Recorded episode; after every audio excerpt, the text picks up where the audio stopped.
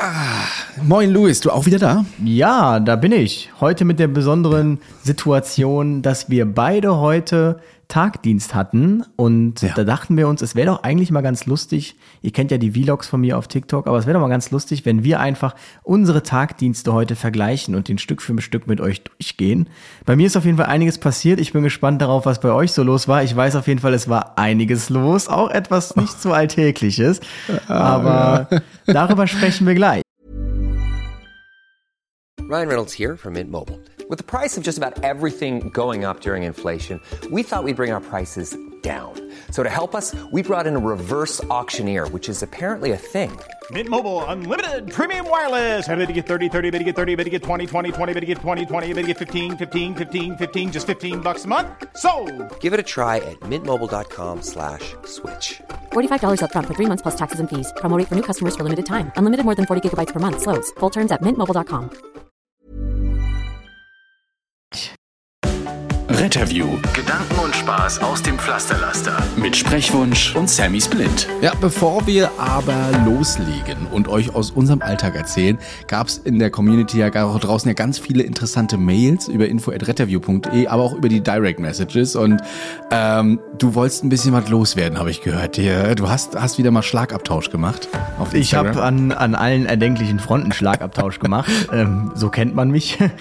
Äh, also zum einen muss man sagen, in, letzten, in der letzten Folge haben wir gesprochen über den äh, Herrn Dr. Dr. Carsten Fehn, der uns ja ganz klar gesagt hat zu dem Thema, ähm, muss oder ist eine Patientenverfügung auch für den Rettungsdienst bindend, wo er ganz klar sagte, ja, im Zweifel natürlich nicht, aber ansonsten ja. Und das löst natürlich dann gleich wieder unter Rettungsdienstlern, äh, wenn irgendwas bindend ist und irgendwelche Verpflichtungen bestehen, dann löst das natürlich gleich immer wieder ein Diskussionspotenzial aus. Ähm, das Diskussionspotenzial divergierte dann Richtung, ja, da habe ich ja dann gar nicht Zeit im Einsatz und so und so. Ähm, das äh, verliert sich dann immer relativ schnell in so theoretischen äh, Betrachtungsweisen, die so gar keinen praktischen Bezug mehr haben. Also natürlich diskutiert man jetzt nicht da im Einsatz so. Also ich rede dann eher so von Einsätzen, wo man schon begrüßt wird mit, ja, hallo, gut, dass Sie da sind, äh, es ist aber nichts gewünscht und so und so. Ähm, also so wurden wir zumindest schon mal begrüßt. Ja, haben wir auch und, schon gehabt, ähm, auch lustig fand ich, dann schreibt mir eine Kollegin, schreibt mir einfach, also das, diesen Paragraphen, den er da jetzt genannt hat, äh, das kann ich jetzt aber nicht nachvollziehen. Dann sage ich, ja gut, er sagt ja auch in der Gesetzesbegründung zu diesem Paragraphen, und in der Gesetzesbegründung steht tatsächlich, dass die aktuelle Problematik ist, dass ohne ärztliche äh, Sichtung, also dass, dass quasi die, die ärztliche Begutachtung maßgeblich ist. Und dass das ein Problem ist und durch ein Gesetz gelöst werden muss, dass eine Patientenverfügung quasi es ermöglicht, dass auch ohne ärztliches Dasein eine Reanimation nicht eingeleitet werden darf. Und ähm, dass das bindend ist. Mhm. Und das wurde dann, oder dem wurde Abhilfe geschaffen mit einem Gesetz, das sich natürlich erstmal auf was völlig anderes bezieht, nämlich auf die Betreuer.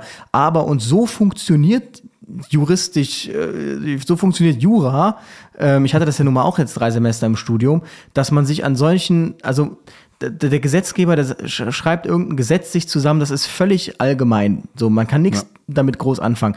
Und durch Gerichte, die urteilen, durch Gesetzesbegründungen, durch Äußerungen versucht man sich dann zu erschließen, was meint der Gesetzesgeber eigentlich mit diesem Gesetz? Und genau das ist dann eben die Aufgabe eines guten und findigen Juristen. Und mit Verlaub, aber ich weiß nicht, ob man im Rettungsdienst qualifiziert ist, auch nur im Ansatz, ohne diese Ausbildung, also Gutachtenstil, Subsumption etc., ähm, überhaupt sowas zu bewerten juristisch. Also es ist ja hat ja nun mal einen Grund, warum diese Menschen äh, sehr lange studieren müssen und da auch hohe Prüfungen ablegen müssen. Ne? Ich stelle mir das Darüber richtig schwierig vor, einfach auch, denn ich habe keine Zeit. Da liegt ein Mensch, der atmet nicht, fertig. Und jetzt soll ich binnen Sekunden entscheiden, was wir machen. Na, entweder ich habe jemanden da, der mir die Entscheidung quasi schon abnimmt, sei es ein Arzt, oder aber Angehörige, die mir eindeutig versichern, der möchte nichts mehr, der möchte keine Wiederbelebungsmaßnahmen haben. Aber sobald hier irgendein Zweifel entsteht, und da nehme ich, also der Spruch ist einfach toll, der lateinische in dubio pro vita, dann fange ich einfach an. No? Ähm, wenn dann ein genau. Arzt da ist oder jemand, der sich mit dieser Verfügung beschäftigen kann, ähm, dann kann, können wir ja immer noch aufhören. Das ist dann einfach so. Aber ähm, Leute, lasst euch da nicht ins Boxhorn jagen oder sowas und fangt da an, noch drei oder vier Minuten zu, zu diskutieren. Time is Brain.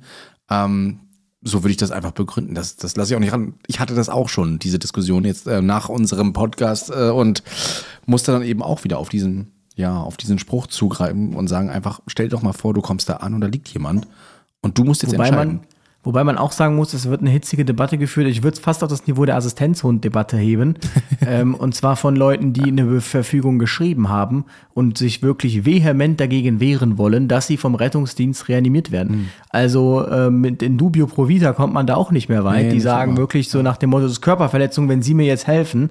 Die sind da auf einem ganz schönen Antizug. Aber ich würde ja trotzdem, wenn ein Jurist sagt, das ist so, dann verstehe ich nicht, warum man das nicht einfach akzeptieren kann. Wie das jetzt in der praktischen Umsetzung sich gestaltet, das muss man natürlich dann immer gucken. Aber ähm, das ist wieder so typisch Rettungsdienst. Ja, nee, also ich kann dem Gesetz das jetzt so nicht entnehmen. Ähm, könnte man mich noch mal dazu hören hier vor Gericht, bitte? also das, das nervt mich halt auch immer. Und ähm, das wollte ich eigentlich nur noch dazu loswerden. Äh, genau.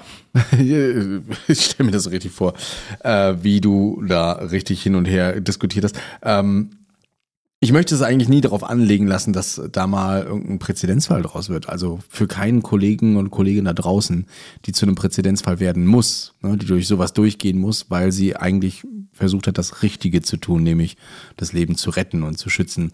Äh, und dann kommt jemand an und sagt, das war eine Körperverletzung, ich wollte das gar nicht. Also das Genau, das, das sage ich dann halt auch. Also in wie vielen Fällen hat man das jetzt bitte schön Ja. mitbekommen? Also erstmal, wo kein Kläger, da kein Richter, wer soll klagen? Der Patient wird es nicht klagen, weil der ist ja dann wahrscheinlich tot. Das heißt, wenn überhaupt, muss ein Angehöriger klagen, der nicht damit konform gegangen ist, dass der Mhm. Patient eine Verfügung hatte und da quasi sich immer gegen wehren wollte. Dann kommt ja das nächste Argument, ja, aber wir können das ja gar nicht beurteilen, ob diese Urkunde echt ist, das muss der Notarzt tun. Wo ich mir denke, ach, und der Notarzt war vorher beim FBI jahrelang und hat Urkundenfälschung da äh, sich drauf und ist immer. Notar auch, ja. Genau, und ist Fall. Notar und kann das direkt sehen und sieht das mit einem Blick. Das ist eine Fälschung, sag ich dir. Wie so ein Geldschein einfach. Hält Das wäre mal ganz interessant, Licht. wenn die ärztlichen Kolleginnen und Kollegen da draußen, die uns ja hören, äh, vielleicht auch mal was dazu sagen. Ihr könnt das ja mal schreiben. info.retterview.de einfach mal ganz kurz erklären, wie das bei euch so ist, wie ihr das so handhabt. Äh, wäre doch mal ganz interessant, weil äh, bei euch liegt nachher dann auch mit die Entscheidung, das äh, wirklich zu beurteilen. Genau, nee, die, die halten das dann gegens Licht und sagen, nö, das ist eine Fälschung, ganz klar. Das läuft dann hier so wie in, wie heißt der Film? Mit DiCaprio und Tom Hanks. Äh, Catch me if you Catch can. me if you Ja, can. Genau. Sehr toll, ja. Ich fand das auch, ich glaube, bei Die Unfassbaren, auch so ein animierter Film und so weiter, da hat auch dann der Superheld einfach einen anderen gerettet, der vom Haus springt und so weiter und dann hat er die da angeklagt und dann wurden die Superhelden alle erstmal diffamiert, weil sie jemanden gerettet haben. Das erinnerte mich auch so ein bisschen daran. Du hast Genau, noch eine schöne lange Nachricht bekommen. Ich Ja, ich habe eine schöne lange Nachricht. Genau, man muss dazu sagen, ich war beim Betriebsarzt und nach unserer Impfungsfolge dachte ich dann tatsächlich, ich gucke jetzt auch einfach mal in meinen Impfpass. Und da habe ich festgestellt, meine letzte Tetanusimpfung war 2010. Und das bedeutet, das wissen wir jetzt alle, der ist abgelaufen, der Tetanusschutz. Ich muss also jetzt zum Hausarzt stiefeln demnächst. Und ich habe dem Betriebsarzt auch so ein paar Fragen gestellt, weil ich immer sehr oft gefragt werde, ja, was sind denn so Ausschlusskriterien für den Rettungsdienst? Und ähm, ich kann das immer gar nicht so genau sagen. Ich sage immer, fragt den Betriebsarzt. Also so ist es auch bei der Polizei. Ihr macht erstmal das ganz normale Bewerbungsverfahren und am Ende wird euch der Betriebsarzt sagen, der wird euch Fragen stellen, der wird euch dann sagen, was Phase ist. Und das ist jetzt im Rettungsdienst nicht so wie bei der Polizei. Also bei der Polizei gibt es ja irgendwie die PDV 300 oder so. Da steht ganz genau drin, mit Nahrungsmittelunverträglichkeit und so weiter und so fort ist man ausgeschlossen. Ähm, die ist da sehr streng. Im Rettungsdienst, also so hat mir das jetzt auch die Betriebsärztin erzählt, ist man da schon so, dass man da sehr auf den Einzelfall schaut. Also wie gut ist man eingestellt, wenn man irgendwas hat und wie sehr belastet einen das. Also so ein Bier, zum Beispiel ein Diabetes mellitus. Ähm, sie sagt, wenn das jetzt so ist, ich esse was, gehe in RTW und krieg quasi schon direkt ein Zuckerkoma, ähm, Dann weil das so belastend das war, dann hat man im Rettungsdienst leider irgendwie schwierige Karten. Ja. Ähm, andererseits, wenn man sagt, ich bin super eingestellt, kein Problem, warum sollte es dann ein Problem sein? So ist es aber eben auch, sagt sie, bei psychischen Erkrankungen. Da muss man auch gucken, bipolar, manisch, das ist natürlich unter Umständen schwierig. Auch Nachtdienste sind schwierig, zum Beispiel bei depressiven Patienten, äh, depressiven äh, ja, Rettungsdienstlern, sagen wir es mal so. Und hier hat uns jemand eine Nachricht geschrieben, die aber eine sehr positive Geschichte darstellt. Und zwar, ich habe eine Story, die vielleicht gerade passt. Ich bin seit Ende 2020 im Rettungsdienst tätig und habe unfassbar viel Spaß an dem Beruf und stecke mein Herzblut in meine Ausbildung zum Notsan. Meine Vorgeschichte sieht da nicht ganz so rosig aus. Ich war zweimal in psychiatrischer Behandlung, teilweise in der geschlossenen und habe die Diagnose Borderline bekommen. Ich habe mich stark selbst verletzt und auch zwei Suizidversuche hinter mir. Seit ich in diesem Beruf tätig sein darf, bin ich selbstverletzungsfrei und benötige keine Medikamente, um klarzukommen. Ich saß in einem unfassbar tiefen Loch und habe mich beworben mit dem Glauben, nicht durch die arbeitsmedizinische Untersuchung zu kommen und heute sitze ich auf dem RTW und fahre meine Schicht. Naja, was ich damit sagen will, nichts kann einen aufhalten. Ich habe mir drei psychiatrische Gutachten geholt und um den Job gekämpft und es ist das absolut Beste, was mir passieren konnte. PS, ich finde deine Posts echt gut. ähm, Krass. Ja, das freut uns zu hören. Ist auf jeden Fall eine krasse Geschichte. Ähm, ja, also Ich, muss mein- jetzt mal ganz ehrlich sein, wenn mir ähm, solche Personen Genau. schreiben und fragen, du Christian oder Sammy, ähm, ich bin, ne, ich hatte auch Suizidversuche oder ich bin psychisch auffällig gewesen oder sowas, hatte einem diese und diese Probleme, auch Borderline. Ähm, meinst du, ich kann damit in den Rettungsdienst? Dann sage ich auch immer, ab zum Betriebsarzt, lass das testen, aber im Hintergrund denke ich dann immer so, was wir hier so alles erleben. Weiß ich nicht, ob das nicht irgendwie zu belastend, ob, ob das zu sehr triggert. Aber das ist ja mal so eine Story, die die das komplett umkehrt, wo man auch mal drüber nachdenken kann, vielleicht nicht therapiert das Ganze auch, aber vielleicht, hm, das ist, es ist nicht wie Musik, ja, die, wo man sagt, also traurige Musik, die drückt das aus, was wir teilweise nicht wörtlich ausdrücken können, aber wir sehen teilweise das. Vielleicht trifft man ja auch auf solche Patienten, wo man sagt, Mensch, das hatte ich auch schon alles und kann dabei helfen. Also weil man weiß, man ist mal schon mal durchgegangen durch sowas. Ähm, ich finde auch, dass mich Rettungsdienst mental stärker gemacht hat. Mhm. Vielleicht auch, naja, manchmal auch ein bisschen zu routiniert, finde ich. Also, dass man zu viel Distanz von emotionalen Sachen hat. Ähm, aber ich weiß nicht, wie ich das beschreiben kann, so für mich, dass ähm, ich nicht so schnell was an mich rankommen lasse. Vielleicht rationaler werde. Hm. Jeder sein nach seiner Fasson. Wie sieht's bei dir aus? Ich habe jetzt wieder mal mein Lieblings. Er hat sein gemacht. Face wieder gemacht. nur Ich habe den Christian einfach nur kritisch angeschaut und dann fängt der mal an zu rudern. Ja, das ist immer so.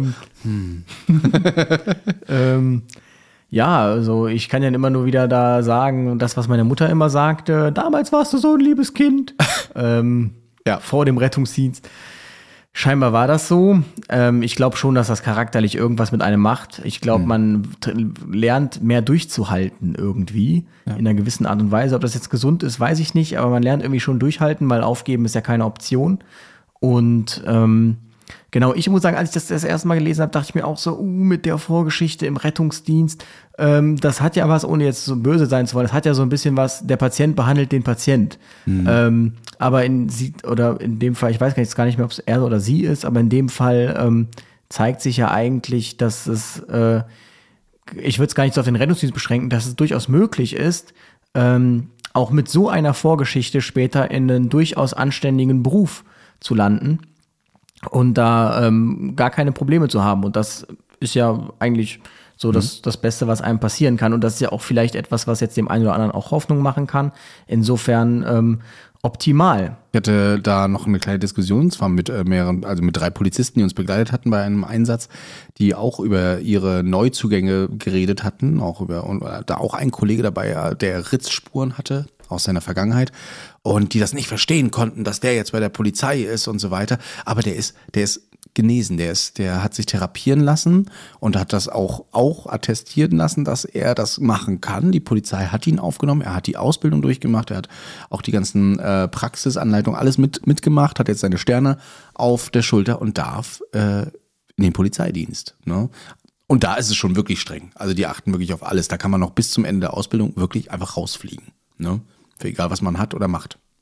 Genau, aber warum sollte er das denn nicht machen dürfen? Ne? Also Richtig. warum sollte man nur, weil man irgendwie ähm, mal Probleme hatte, aus was für Gründen auch immer oder aus welcher Natur auch immer, die jetzt Ja. entspringen, warum sollte das, ähm, warum, warum sollte das ein Ausschlusskriterium sein, um wieder ein normales Leben leben zu können? Also genau das normale Leben ist ja, das sagt ja der Herr Neudeck, genau das, was einem ja irgendwie auch wieder Antrieb geben kann. Richtig. Und dann ähm, kann man einem das ja nicht irgendwie wegnehmen. Übrigens, ganz lustige Geschichte, ich hatte letztens den Herrn Neudeck nochmal äh, getroffen und ihm gesagt, ich hatte jetzt letztens irgendwie ähm, eine Medizinvorlesung äh, mitgehört, da sprach dann ein Psychiater und der sagte dann, ja, also prinzipiell ist es ja erstmal so, dass man zwar eine genetische Disposition hat, aber eigentlich ähm, der Charakter, der wird sehr geprägt davon und die Prävalenz von psychischen Erkrankungen, wie so die Kindheit war und so und so.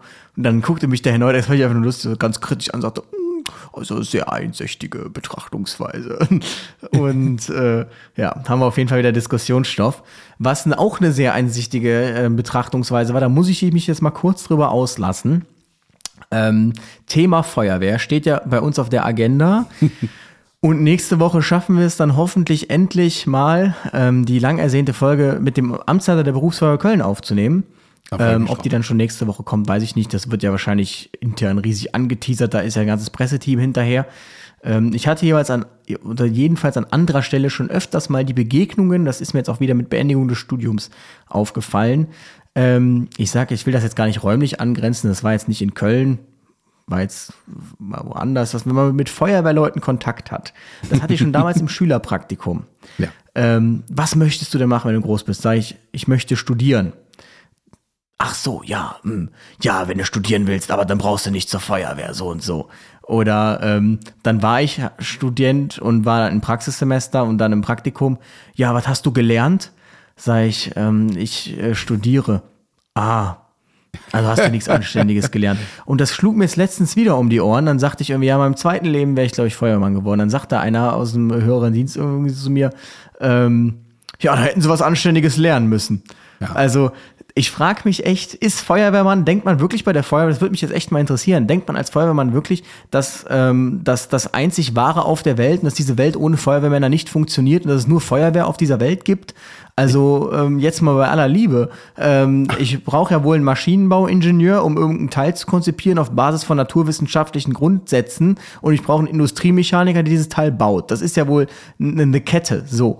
Und ähm, das kann doch nicht sein, dass man irgendwie immer denkt, dass man alles kann und besser weiß. Es geht mir echt auf den Keks, muss ich echt mal sagen. Aber ist ja richtig. Äh, ich glaube, das rührt auch daher, dass man früher, um nur in die Feuerwehr zu kommen, äh, immer einen handwerklichen Beruf haben musste. Aus, also schon eine Ausbildung hatte. Ne?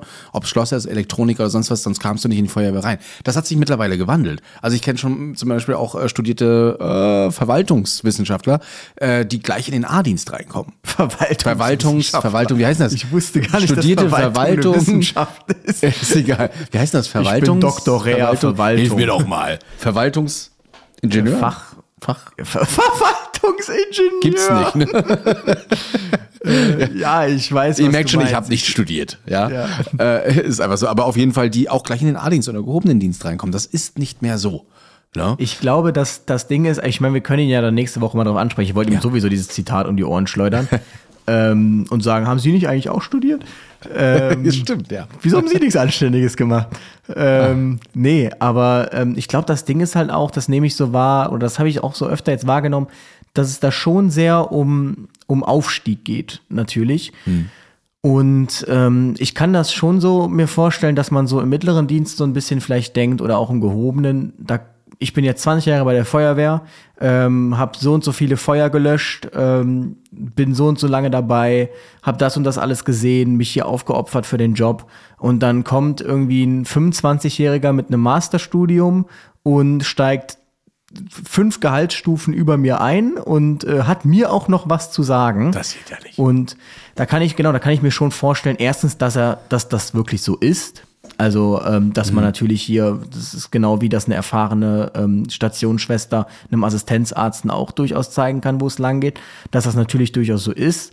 Ähm, und dass man vielleicht dann so ein bisschen so eine Antipathie auch so entwickelt gegen dieses, ähm, ja, der kommt hier einfach, hat studiert, hat gar keine Ahnung von Feuerwehr, hat so jetzt zwei Jahre Lehrgang mitgenommen, ist, glaube ich, einfach eine schwierige Gemengelage. Ich finde es halt trotzdem schade, immer so gegeneinander schießen zu müssen, einfach. Also, ja. das hört ja nicht da auf. Das geht ja dann im Einsatz weiter. Also, auch da meint man ja ab und zu irgendwie, auch wenn man im Brandschutz ist, man muss dem Rettungsdienst jetzt sagen, was er zu tun und zu lassen hat. Also, ich gehe auch nicht auch zum Löschzugführer und sag ja. dem, wie er seine Pumpe zu bedienen hat. Mache ich nicht. Auch nicht, wenn ich es wüsste.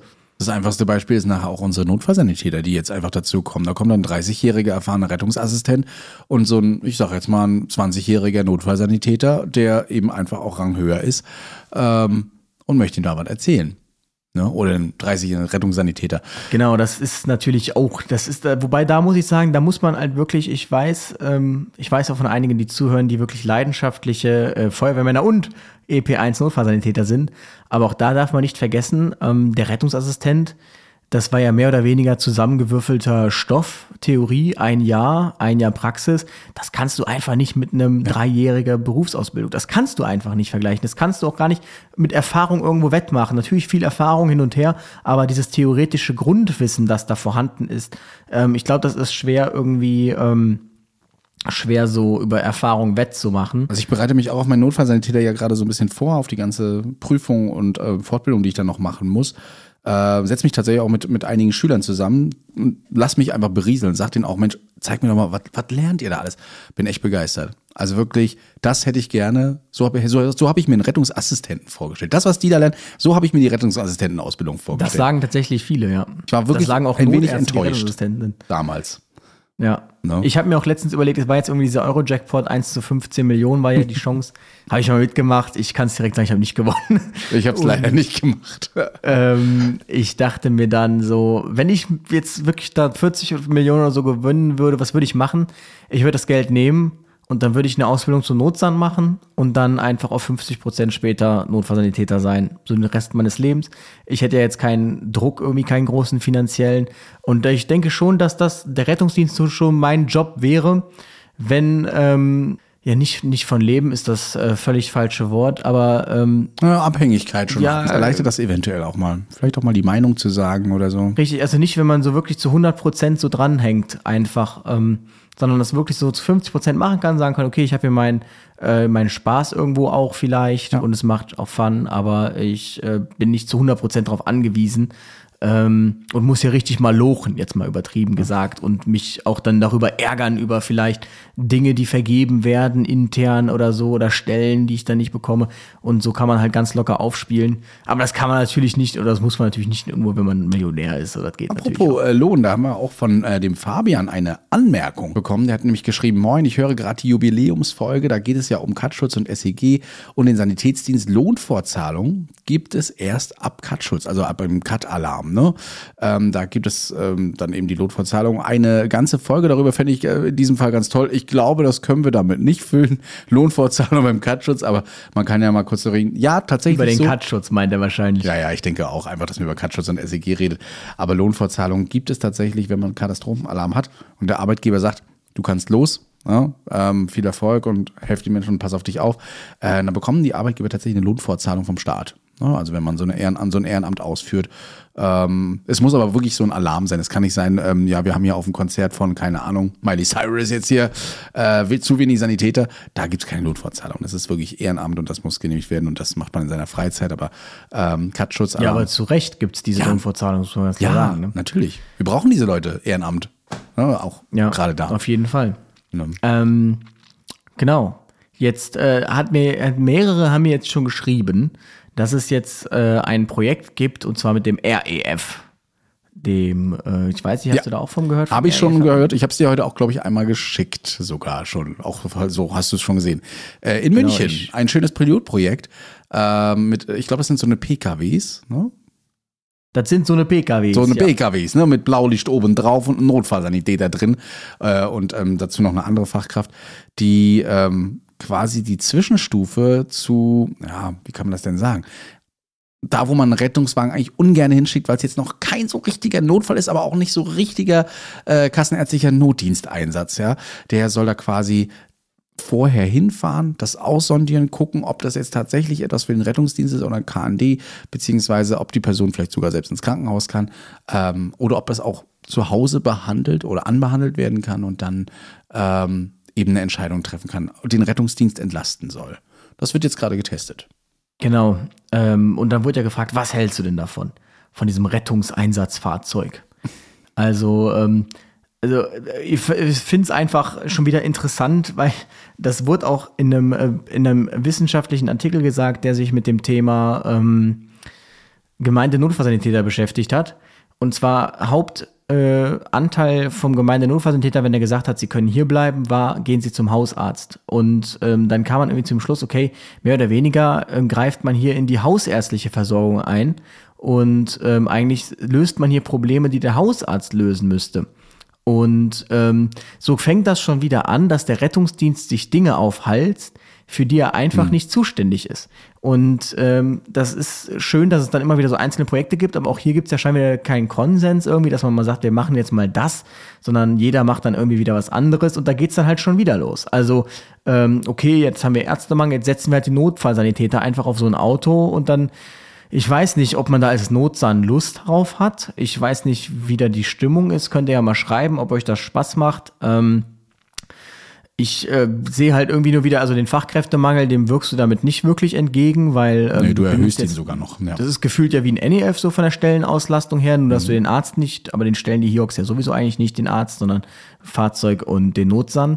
Das bedeutet, man hat einen Notsan mehr platt gemacht und ähm, ja, den dann zu so wirklich Low-Priority-Calls zu schicken, da muss man sich dann auch wieder fragen, irgendwie, ist der dafür ausgebildet, qualifiziert, wie ist das rechtlich? Ähm, Noch interessanter wird dann auch wieder ähm, die Disponentenseite. Ja.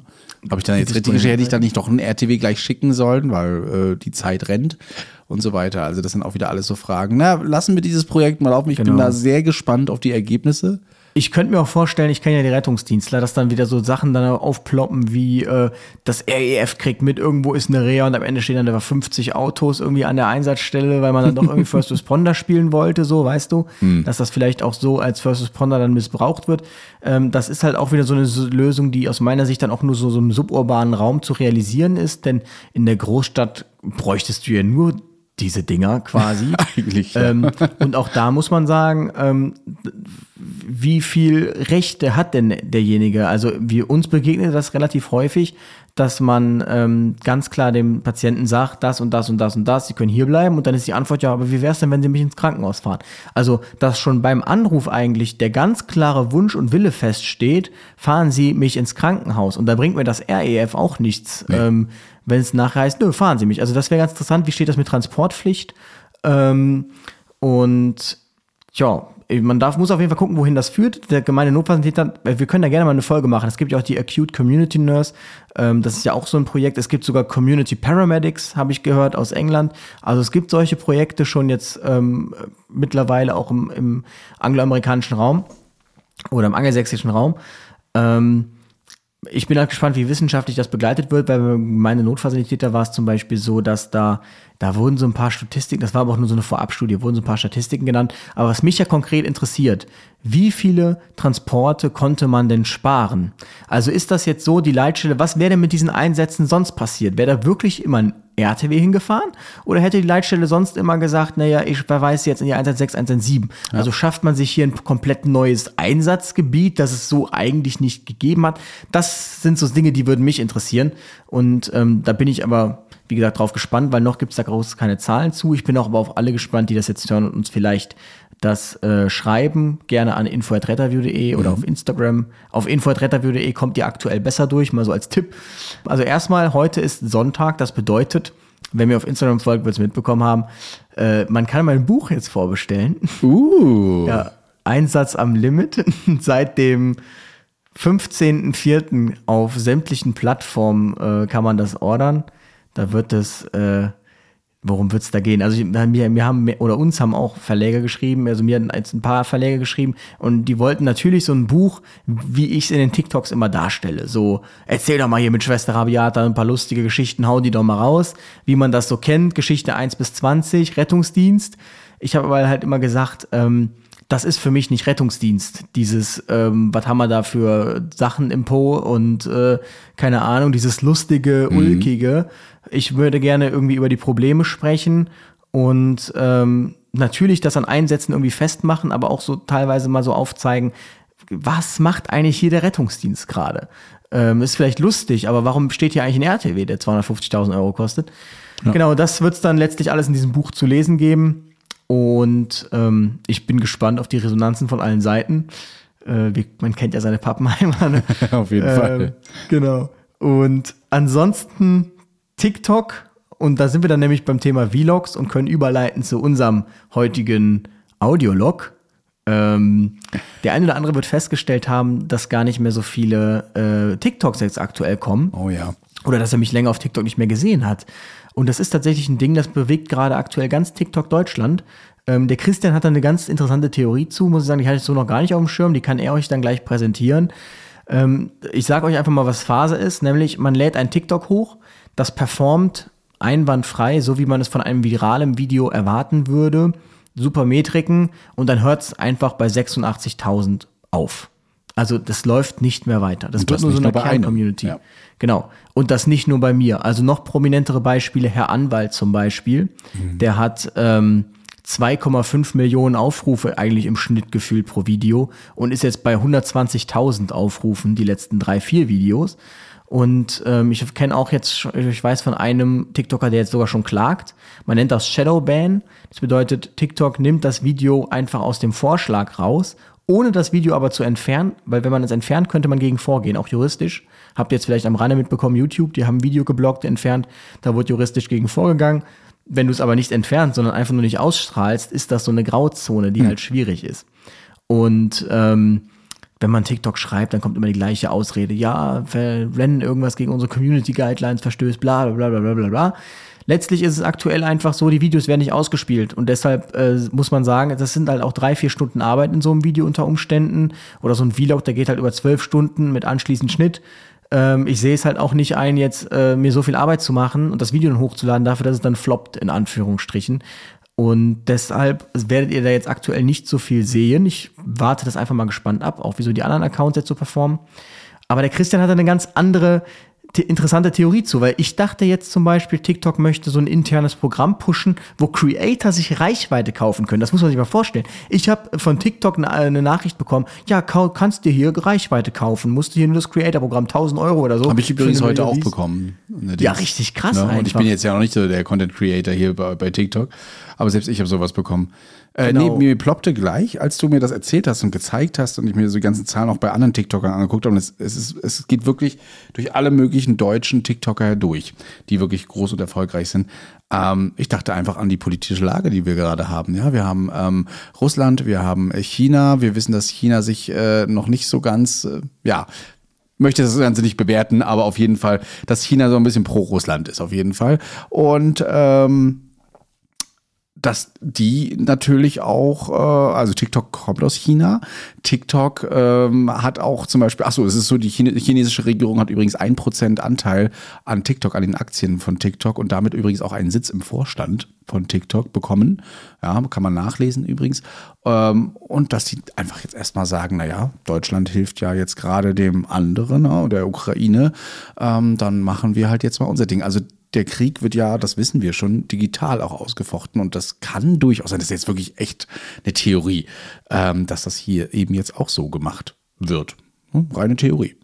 Genau, man muss ja auch sagen, es sind ja auch so einige Creator, die ähm, positiv ja, oder eher negativ ähm, über die äh, politische Lage sprechen in Bezug auf Russland und das vielleicht TikTok deshalb sagt, ähm, auch wisst ihr was, dann sind jetzt erstmal alle Creator down, die dann in irgendeiner Form irgendwas sagen. Also es ist schwierig, man kann es gerade nicht, es gibt da mehrere Theorien, man kann es gerade nicht so wirklich beziffern, mhm. aber letztlich äh, es nervt und deshalb ähm, habe ich mich jetzt aus diesem Business, jetzt, ich werde es mir erstmal angucken, aber jetzt erstmal so ein bisschen zurückgezogen und werde jetzt mal abwarten, mhm. wie das so bei den anderen Creatoren läuft, die fleißig jeden Tag hochladen und jedes Video floppt einfach. Ähm, wir, ich habe übrigens, was ich noch, ich habe dann weiter recherchiert, so in der Zeit, die ich noch hatte. Ähm, in den USA ist ebenso. Da passiert das mhm. auch immer mehr. Und da äh, gibt es jetzt schon TikToker, die anfangen, äh, China-freundliche TikTok-Posts zu machen, um diesen Shadow-Ban, den sie glauben zu haben, ähm, wegzubekommen, in, indem sie einfach Hashtags posten wie I love China oder Ach, äh, tatsächlich so diese, diese Videos mit dem Background, mit diesem Greenscreen machen, wo dann der chinesische Führer eben drauf ist und dort äh, ein, ein I love is my best boyfriend und so weiter. Die also Amis. wirklich, die versuchen alles, um da wieder hochzukommen. Für einige ist das eine Existenz, die da verloren geht. Ne? Auf jeden sehen. Fall. Also mir hat auch einer geschrieben, dass er Leute kennt, die da psychisch echt mit Problemen haben. Mhm. Man muss sich halt vorstellen, das ist halt dann das Doofe, wenn man sich von einer App so monopolistisch abhängig macht ja. und da auch extrem viel Geld irgendwie liegt. Und das muss man ja auch dazu sagen, ähm, viele TikToker bringen ja ihre Reichweite jetzt zum Beispiel dann auch nicht irgendwie auf andere Plattformen rüber. Das bedeutet dann, dass man natürlich auch nur in diesem TikTok-Universum berühmt ist. Mhm. Und wenn einem dann dieser Algorithmus einfach diese, diese Aufmerksamkeit nimmt, dann steht man halt auf einmal so da wie der König äh, ohne Reich. Ja. Tatsächlich ja. gucke ich deswegen jetzt immer mehr YouTube-Shorts, weil es ist tatsächlich auch so wie TikTok. Man kann hochschieben, man kann runterschieben, man kann liken, man kann kommentieren. Oder und Reels. Ja, zum Beispiel die Reels auch äh, auf Instagram. Also guck da mal rein. Ich denke mal, da wird auch das ein oder andere noch mal von uns auftauchen. Hätte, ich, hätte ich übrigens nie gedacht, dass die Reels so krass kommen. Ne? Mhm. Also ich dachte damals, es wird eine billige Kopie, aber läuft nicht. Aber ist echt krass. Also ja. es gehen ja viele echt nicht auf TikTok, weil die sich denken, oh, ich habe ja die Reels. Also schon schon krass. Sollte man auf ja. jeden Fall anversieren. Genau, aber was ihr auf TikTok ja sicherlich immer verfolgt habt, sind unsere Vlogs. Und über die Vlogs sprechen wir nach ein bisschen Werbung. Hey, I'm Ryan Reynolds. Recently, I asked Mint Mobile's legal team if big wireless companies are allowed to raise prices due to inflation. They said yes. And then when I asked if raising prices technically violates those onerous two year contracts, they said, What the f are you talking about, you insane Hollywood ass? So to recap, we're cutting the price of Mint Unlimited from $30 a month to just $15 a month. Give it a try at mintmobile.com slash switch. $45 upfront for three months plus taxes and fees. Promo rate for new customers for limited time. Unlimited more than 40 gigabytes per month. Slows. Full terms at mintmobile.com. So, jetzt wird's aber langsam Zeit, mal das Hauptthema anzuschneiden, ja? Unser Alltag im Rettungsdienst. Und äh, wir wollten mal einen Tagdienst so gegenseitig vergleichen. Dementsprechend haben wir uns mal so ein bisschen aufgeschrieben, was denn so an unserem Tag passiert ist. Mich ärgert so ein bisschen, dass du, dass wir jetzt meinen heutigen Tag nehmen, weil der war jetzt nicht so allererste Sahne. Äh, Das aber stimmt, aber auf jeden Fall trotzdem interessant. ja, das äh, schon. Und ich muss nur ein bisschen aufpassen, was ich noch sage, weil es, naja, ihr werdet Ja, gleich das hören, warum. Aber ähm, ansonsten werden wir euch mal erzählen. Wie fing denn oder wie fängt denn dein Tag mal jetzt morgens an? Wir fangen mal beim Badezimmer an. Du kommst ja, du kommst ja verschlafen immer ins Badezimmer, damit fängt der meist, die meisten Vlogs bei dir an. Also erstmal da Pro-Tipp, ab 6 Lux wird im Rezeptor ein Auge äh, aktiviert, der die Ausschüttung des Schlafhormons Melatonin hemmt. Das bedeutet deshalb extrem helles Licht, deshalb wird man wach von hellem Licht. Und genau, bei mir ist das so, äh, wir haben zwei Dienst- oder zwei Ablösezeiten. Ähm, wir haben einen RTW, der wird überhaupt nicht abgelöst, der ist um 7.15 Uhr beginnt die Rüstzeit, um 7.30 Uhr beginnt die Indienstnahme und beim anderen Rettungswagen, der ist 24-7, da wird um 7 Uhr abgelöst. Das ist, da ich ja Rad fahre und ich muss so eine halbe Stunde rechnen, bedeutet das für mich, wenn ich den äh, 7 Uhr RTW fahre, dann muss ich um 5.50 Uhr aufstehen oder eher so 5.45 Uhr. Und wenn ich um äh, den, den anderen RTW nehme, um 7.15 Uhr da sein, dann stehe ich so um 6 Uhr auf. Genau. Okay, ja, bei uns ist es so, dass wir um 8 Uhr ablösen. Das haben wir, haben unsere Älteren mal so beschlossen einfach. Liegt aber auch daran, dass andere Organisationen um 7 oder um 6 Uhr auch ablösen, dass die RTWs dann immer so eine Ablösezeit haben. Ähm, so dass ich dann auch immer so gegen, ja, 6.30 Uhr spätestens aufstehen muss. Dann auch erstmal so eine Lichtflut anfange bei mir. Und ähm, dann geht's eigentlich auch schon los, entweder mit Auto oder mit dem Fahrrad auch mal los. Jetzt wird's ja endlich wieder wärmer, man kann mal wieder Fahrrad fahren. Ja, ähm, bei uns ist normalerweise so, dass wir abgemacht haben, immer eine halbe bis äh, Viertelstunde vorher ist aufzutauchen. Jetzt durch äh, die Corona-Tests, die wir immer vorher machen müssen, auf jeden Fall noch eine halbe Stunde vorher. Ähm, ja, und da geht aber der Ärger schon los. Denn es ist mittlerweile so, dass äh, wir kommen da hin und bevor wir überhaupt ein Hallo gesagt haben, halten uns die Kollegen schon fast den Melder vor, vors Gesicht und sagen, es geht los, Freunde. Ne?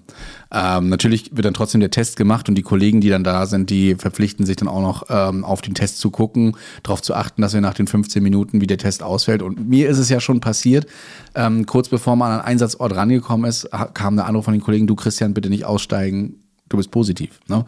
Ähm, Ach, die Geschichte stimmt. ja, die Geschichte, genau. Und das war, da haben wir natürlich sofort gesagt, okay, der Notarzt war auch da, hey, Freunde, ich bleib draußen. Ähm, der Kollege kann ja noch mit rein, aber ich muss draußen bleiben, positiv. Nee, aber man hat wirklich manchmal dann noch nicht so die Zeit, und das hat war heute auch wieder so, ähm, dass man eine Übergabe macht, gleich mal alle Geräte auch durchchecken sollte und auch die Verfügbarkeit äh, aller Verbrauchsmaterialien, weil es einfach losgeht. Ne? Die Leitstelle hat dann kein, für, kein Rettungsmittel mehr. Das ist ein, muss ich auch sagen, wirklich ein Ärgernis. Ähm, ich weiß nicht, ob es, ähm, ich möchte den Kollegen da eigentlich keinen großen Vorwurf machen, aber ob man es einfach nicht weiß, wann wir ablösen da oben. Oh, das ist eine Diskussion, die habe ich Ja. jetzt auch letztens geführt. Ähm, das ist äh, ganz interessant, die Diskussion, exakt die gleiche Diskussion habe ich auch schon geführt. Ähm, und nein, erstmal weiß es scheinbar nicht. Und man sieht es auch nicht als Aufgabe. Denn das ist wohl, und da sind wir wieder im System Feuerwehr, schon so, dass ähm, klar getrennt wird. Also Leitstelle ist ja mehr oder weniger Einsatzführung, das heißt operativ tätig und äh, die soll sich jetzt ja nicht überlegen, was schicke ich jetzt zum Feuer raus. Das bedeutet, da gibt's wiederum eine eigene Abteilung, die Einsatzvorplanung, wie du sie auch immer nennen möchtest, die kümmern sich quasi um sowas, Abmarschfolgen, Festlegung, die kümmern sich quasi um die Taktik. Und das Einzige, was die Leitstelle tun soll, ist das auszuführen, was die beschlossen haben, entsprechend integriert im Einsatzleitrechner. Das bedeutet, eigentlich müsstest du zu der Abteilung, die sich mit diesem Einsatzleitsystem befasst, gehen und denen sagen, hinterlegt doch bitte mal die Ablösezeiten, damit der der Leitstellen-Disponent dann danach handeln kann. Aber es ist nicht die Aufgabe des Disponenten jetzt herauszufinden, wann du Feierabend hast. Also das ist sehr kompliziert, aber genau die gleiche Diskussion habe ich auch schon geführt. Generell muss ich aber sagen, äh, auch wenn Kollegen zum Beispiel jetzt schon Überstunden fahren, äh, ist es bei uns immer möglich, die Leitstelle anzurufen und sagen, hey Freunde, erstens, wir wollen Feierabend machen und wir müssen eine Übergabe machen. Das könnte vielleicht mal eine Viertelstunde dauern. Kannst du uns mal rausnehmen, auf N setzen? So heißt es bei uns. Das heißt, wir bleiben trotzdem auf 2 oder auf 1 Status. Aber dann steht da so ein N für die Disponenten drauf, dass sie sagen, okay, jetzt mal kurz nicht alarmieren. Im Notfall rufen sie uns einfach an und fragen, hey, wann seid ihr bereit? Ne? Also das ist möglich und ich habe letztens auch einen ähm, kleinen Diskurs gehabt, da hat der Kollege auch gesagt, hey, ist doch kein Problem. Hey, wir wissen auch, ihr habt Arbeitszeiten und ihr braucht auch mal Pause. Äh, ruft uns einfach auch mal an. Vielleicht haben wir da irgendwo einen Slot, wo wir sagen können, da könnt ihr auch mal eine Pause machen, weil wir wissen ja, wie es euch geht da draußen. Also das fand ich auch mal, da ist Verständnis da war, da merkt man auch, okay, die machen das nicht einfach so wahllos, sondern ähm, die machen es auch nur so, wie es, ja, wie sie es brauchen, wie, wie sie es machen müssen. Das ist, manchmal ist die Einsatzlage einfach so scheiße und dann brauchst du einfach alle Rettungsmittel, dann müssen wir mal die Arschbacken zusammenkneifen. Der Arschbacken Der zusammen. Arschbacken zusammenkneifen. Genau, ansonsten ist es dann bei mir so, ich habe mich dann meist so, ich schaffe es meist so einen Kaffee zu trinken, mehr Zeit habe ich dann auch nicht, weil ich komme relativ schlecht morgens auf dem Bett. Ich bin nicht so der morgens früh Aufsteher. Ach was. Und dann, nee, ach was, genau. Und dann, äh, Christian, müsst ihr übrigens wissen, der kann um 4 Uhr aufstehen und dann bis 4 Uhr durchmachen Nee, und der ich brauche noch hellwach. manchmal fünf bis sieben Wecker, um aufzustehen. Ach, krass, okay. So im fünf bis sieben Minuten Takt. Ja. Ja, aber dafür, wenn er wach ist, ist er wach. Ja, das Na, stimmt. jedenfalls, ähm, wo wir wieder beim Thema Durchhalten sind. Aber jedenfalls ist es so, dass ähm, ich dann so um, ja, je nachdem, also um 10 vor fahre ich dann los, dann bin ich um Viertel nach da, dann ziehe ich mich da in Ruhe an. Da wir neue Dienstkleidung haben oder sehr kleinteilige Dienstkleidung, dauert das gefühlt eine halbe Ewigkeit, sich umzuziehen. und ähm, dann geht's zum Rettungswagen und manchmal hat man den Vorteil eben auf diesem Fahrzeug, dass äh, nicht nachts besetzt ist, sondern tagsüber, so wie jetzt, dass ich heute fahre und morgen fahre. Das bedeutet, ich weiß im Prinzip morgen, ich muss mich um dieses Auto nicht mehr kümmern, es muss es eigentlich auch nicht groß checken, weil es ist eins zu eins so wie gestern. Wenn sich dann nicht über Nacht Dinge in andere Rettungswagen, die nachts fahren, verirren. Aber ähm, ja, eigentlich ist das so. Und Genau, deshalb ähm, ja, führt man dann eigentlich seinen Fahrzeugcheck durch, dann schaut man, was fehlt. Ähm, ob das schon reicht, um jetzt da groß auszutragen, ich weiß nicht. Wir müssen das ja zentral, wir haben ja so eine Art Zentrallager auf jeder Wache, da müssen wir uns das holen. Ich weiß nicht, ob das bei euch ist, dass ihr auf jede Wache Ja. so eine habt ihr. Ja, wir haben auf jeder Wache auch noch ein Lager, wo nachgefüllt ja. wird und so weiter. Genau. Kommen wird ähm, aber durch die, die Stadt befüllt. Ne? Jeden, jede Woche gibt's dann immer eine Bestellung, die wir machen müssen, genau. nach Norm und dann kommt da wieder So was. kenne ich das tatsächlich auch. Damals in Aachen war das nämlich genauso. Da hatten wir auch Medikamente und dann alles und dann konnte man immer direkt so aus dem, aus dem Lager nehmen. Aber wie gesagt, das ist nicht überall so. Mhm. Ähm, und auch alles weggesperrt natürlich. Also lohnt sich gar nicht, da irgendwie äh, kriminelle Absichten zu pflegen. Ja, ist ähm, auch so. Muss, muss auch sein, der Raum, so wie die Schränke und alles, kommst du nicht an. Genau. Ja. Ja, und dann ähm, ging es zumindest bei uns. Äh, wir hatten gerade, ich hatte gerade so mein, mein Schlafzeug für die Mittagspause so gerade in den Raum gelegt, draufgestellt, gerade die ersten Scherze des Morgens gemacht und dann ging um 7.54 Uhr der Melder, also 24 Minuten nach di- in Dienstgeimer, die Dienstgeimer in Dienstnahme. Und äh, das war dann alarmiert als Einsatz mit Notarzt zur bewusstlosen Person. Ach so, äh, Achso, das war erstmal dein, deine Alarmierung. Okay, wir, wir, wir, bei mir begann es mit äh, Kreislauf des äh, Dyspnoe auf um, wie Arbeit. viel, um wie viel Uhr war es bei euch? Äh, das war um, was habe ich jetzt hier, der Melder war um, um, um neun, äh, ne, Quatsch, ich habe es davon aufgeschrieben, ich muss mal gucken. Das war um 7.50 Uhr. Ja, also eigentlich also noch vor, vor Dienstbeginn. Vier Minuten, äh, aber vor nach mir wurdet ihr alarmiert. Ja. Ja. lustig. Genau. Übrigens, wir sagen euch natürlich nicht, was heute für ein Tag ist. Ähm, dann könnt ihr es natürlich auch nicht nachvollziehen in irgendeiner Form. Nicht, dass da irgendwer wieder auf böse Gedanken kommt, man weiß ja nie. Ähm, genau. Also vier Minuten nach mir wurdest du zu Kreislauf alarmiert. Ja, wir wurden tatsächlich zu einer bewusstlosen Person alarmiert, die auch schon etwas länger bewusstlos war und somit leider verstorben war. Der klassische auf der Toilette ähm, ältere Patient, genau, Ah, okay. verstorben. Nicht so schön, vor allem ganz am Anfang. Ja. Und ähm, bei uns war es ähm, eben so auch eine Person auf Arbeit, Schwindel, Kreislauf, ähm, ein bisschen Dyspnoe und Brustschmerz. Da wurde man schon mal hellhörig, hat natürlich alles abgefragt, keine Vorerkrankung. Christian hatte natürlich schon auf einem Handy schon wieder das NEF äh, zum Nachbestellen. Na, das, das, stand schon mal aus, aber wir machen bei uns ja immer erstmal noch ein EKG, schauen da mal drauf und natürlich wird auch abgefragt, gibt es Symptome Corona, ja, gibt es Impfung Corona und äh, hat man in der letzten Zeit Kontakt gehabt. Und er sagt, er, war, er hatte in letzter Zeit Schnupfen ja, und auch ein bisschen Fieber. Hat auch dreimal schon auf Arbeit erbrochen und es mir schwante schon, was passiert, wenn wir ihn RTW packen und da den Corona-Test machen. Und das mhm. war dann auch so. Na, also wir haben natürlich alle Checks gemacht, EKG und sowas, alles EKG unauffällig, ähm, haben ihn dann runter transportiert, trotz alledem einen Zugang gelegt äh, und dann ähm, erstmal den Test gemacht. Während ich den Test, ach so, während ich, äh, der Test lief, bin ich nochmal hochgegangen, weil wir haben seinen Rucksack vergessen oben oder einfach alle Hände voll gehabt ähm, und rief der Kollege schon auf dem Telefon an und sagte, du Christian, ganz gleich, zwei Striche, ja, sofort gekommen, der ist Corona-positiv. Habe ich noch gefragt, okay, interessant, frag doch mal den Patienten, ob wir das den Kollegen mitteilen dürfen, weil ist ja eine ne, Diagnose, äh, dass wir die vielleicht warnen können. Hätte er Nein gesagt, hätte ich nichts gesagt, aber er hat es erlaubt und dementsprechend habe ich die Kollegen nochmal Bescheid gesagt, hey Freunde, ähm, euer Kollege ist positiv, wäre schön, wenn ihr auf Symptome jetzt demnächst achtet, ähm, vielleicht auch mal ein bisschen regelmäßiger testet.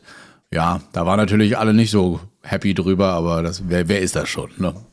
Hatten wir tatsächlich aber auch letztens einen, dass wir den äh, auch bei der Arbeit mit so einer AKS-Symptomatik und der hatte äh, auch Covid. Also äh, Leute geht nicht mit Corona arbeiten oder jetzt generell nicht mit Schnupfen arbeiten. Ja. Ne? Das nicht zu unterschätzen. Ja, wir hatten uns dann wieder äh, freigemeldet im Prinzip, weil wir konnten da jetzt nichts tun. Der Notarzt war ja eh alarmiert, der macht dann die Leichenschau und den ganzen Rest. Wir hatten da jetzt keine Tätigkeit. Das bedeutet, mhm. wir haben uns dann auf den Weg zum Frühstück holen gemacht. Und ähm, ist schon ein bisschen makaber, oder? Du ja, hast einen Toten dann gehen wir zum Frühstück. Aber ist einfach so. Das ist man so. muss halt leider auch sagen, wie es ist. Da haben wir ja schon mal drüber gesprochen. Der Tod gehört im Rettungsdienst einfach mit dazu. Also man darf nicht vergessen, worum es um Rettungsdienst geht. Das ist um Menschenleben. Und ähm, ich hatte es ja irgendwo mal gezeigt. Ich, keine Ahnung, wie viele tausend Leute am Tag sterben. Äh, ich glaube sieben theoretisch pro Landkreis oder kreisfreier Stadt ähm, äh, pro Tag. Das bedeutet das ist Alltag, der Tod. Und ähm, das mag man sich vielleicht, man kriegt das vielleicht gar nicht so mit, aber gerade wir haben ja einen demografischen Wandel, also es sterben schon äh, einige ältere Herrschaften so am Tag einfach. Das ist einfach, äh, gehört einfach dazu. Das sind meist auch natürliche Tode jetzt. Ne? Es muss nicht immer Mord sein. Und das merkt man natürlich oder kriegt man nicht mit, wenn man nicht im Rettungsdienst fährt. Das zieht dann einfach an einem vorbei, weil das natürlich auch nicht so die Altersgruppen sind, so die eigenen. Aber ich kann ja schon sagen, eigentlich ist das auch vermehrt morgens. Also eigentlich mhm. ist das eine extrem häufige Alarmierung, dass der erste Einsatz irgendwie ist leblose Person oder so. So das klassische aufgefunden von irgendwem. Genau. Meistens ähm, Pflegekräfte auch, die nach Hause kommen, genau. ne, die Tabletten machen wollten und waschen und Frühstück machen und kriegen das dann einfach mit. Ne? Da Richtig. Kommt das oft vor. Ja. Und ähm, genau, wir hatten uns dann jedenfalls Frühstück geholt und dann sind wir, glaube ich, so um kurz vor neun wieder auf die Wache gekommen. Und dann ging es aber schon um fünf nach neun direkt weiter zur Blutdruckentgleisung. Oha. Ja, wir haben ja noch ein bisschen länger an, an rumgedoktert mit den ähm, Anzügen. Die mussten wir uns natürlich an alle anziehen. Also mein Kollege und ich, damit wir weiter an ihm arbeiten konnten. Der Patient hatte natürlich schon äh, oben eine Maske aufbekommen, so in weiser Voraussicht, so wie es eigentlich auch sein sollte. Aber manche fragen ja auch immer gerne. Ich weiß, es bei euch auch. Ihr kommt mit Maske an. Soll ich mir auch eine Maske aufsetzen? Und dann Genau, nee, alles gut. Ja, und dann ist man so, ja, wir tragen eine Maske, also es wäre schön, wenn sie eine tragen, aber ne, ist auch jeder anders so ein bisschen. Ähm, also wir haben generell FFP2 immer auf. Haben uns auf jeden Fall diese, ich nenne sie immer Maleranzüge, das sind wirklich einfach so Bodysuits, die gehen von oben nach unten und man ist komplett eingeschweißt. Ähm, dementsprechend macht es auch Spaß, wenn der Patient sagt, mir ist ein bisschen kalt im RTW, können wir die Heizung anmachen? Mhm. Haben wir natürlich gemacht auf 25 Grad Celsius. Und dann sieht man so den Schweiß runterlaufen. Naja, auf jeden Fall sind wir dann schön im Sommer, sehr beliebt. ja, wir, es macht richtig Spaß. Also auch jetzt war es, es war wirklich, ich habe getrieft, habe den Kollegen auch gesagt, wir fahren jetzt los. Habe mich dann ähm, hingesetzt mit meinem Anzug und meiner Mappe. Wir schreiben, ach ja, ihr schreibt ja auch noch Protokolle, ne, schriftlich? Genau. Wir schreiben noch schriftlich, ja, ja. Nur eine ganze Weile, glaube ich. Sind dann losgefahren mit Blaulicht an eine Kreuzung ran und ähm, der Patienten war ein bisschen übel. Ja. Was macht man dann, damit das natürlich nicht alles im RTW rennt? Man schnallt sich kurz ab und steht auf und versucht so einen Beutel zu holen. Und in dem Moment musste mein Kollege eine Gefahrenbremsung machen. Ja, das war natürlich nicht so spannend. Also Gefahrenbremsung, das heißt, im Gang quasi bin ich dann doch ein bisschen nach vorne und wer eine Gefahrenbremse noch nie mitgemacht hat, Leute, das, ähm, man unterschätzt diese Kräfte. Der Kollege ist nicht schnell gefahren, ja, ähm, aber trotzdem landete ich dann erstmal so vorne auf der Armatur. Dem Patienten war dann doch irgendwie nicht mehr schlecht, ja. Und ähm, warum hat er eine Gefahrenbremse gemacht? Weil ein Autofahrer zwischen all den, ich möchte jetzt sagen, mindestens 20 anderen Autofahrern, die von allen Seiten standen, einfach mit Vollgas über diese Kreuzung geheizt ist und ähm, ja, wir eine Gefahrenbremsung machen mussten und es dann zu einem kleinen Aufprall gekommen ist tatsächlich. Krass. Eieieiei. Ja. Das Wie, ist denn war irgendwem was passiert oder? Zum Glück nicht. Also der Patient war ja so, so oder so komplett angeschnallt. Wir haben ja Schultergurte und alles Mögliche, so soll es auch sein.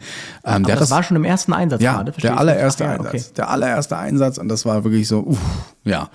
Ähm, natürlich bleibt erstmal alles stehen. Jeder guckt, ob's, ob's, es ging wirklich allen gut, auch ähm, ich möchte jetzt mal dem, dem Verursacher.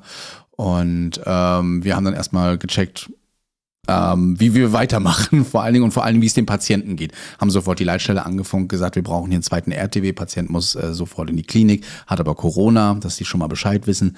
Ähm, haben dann schnellstmöglich geguckt, ob auch die Unfallstelle gut abgesichert, also dass uns jeder sieht, auch wirklich. Blaulicht blieb weiterhin an und so weiter. Und die Leute sind wirklich vorsichtig an uns vorbeigefahren, hat uns gefragt, ob man uns helfen kann.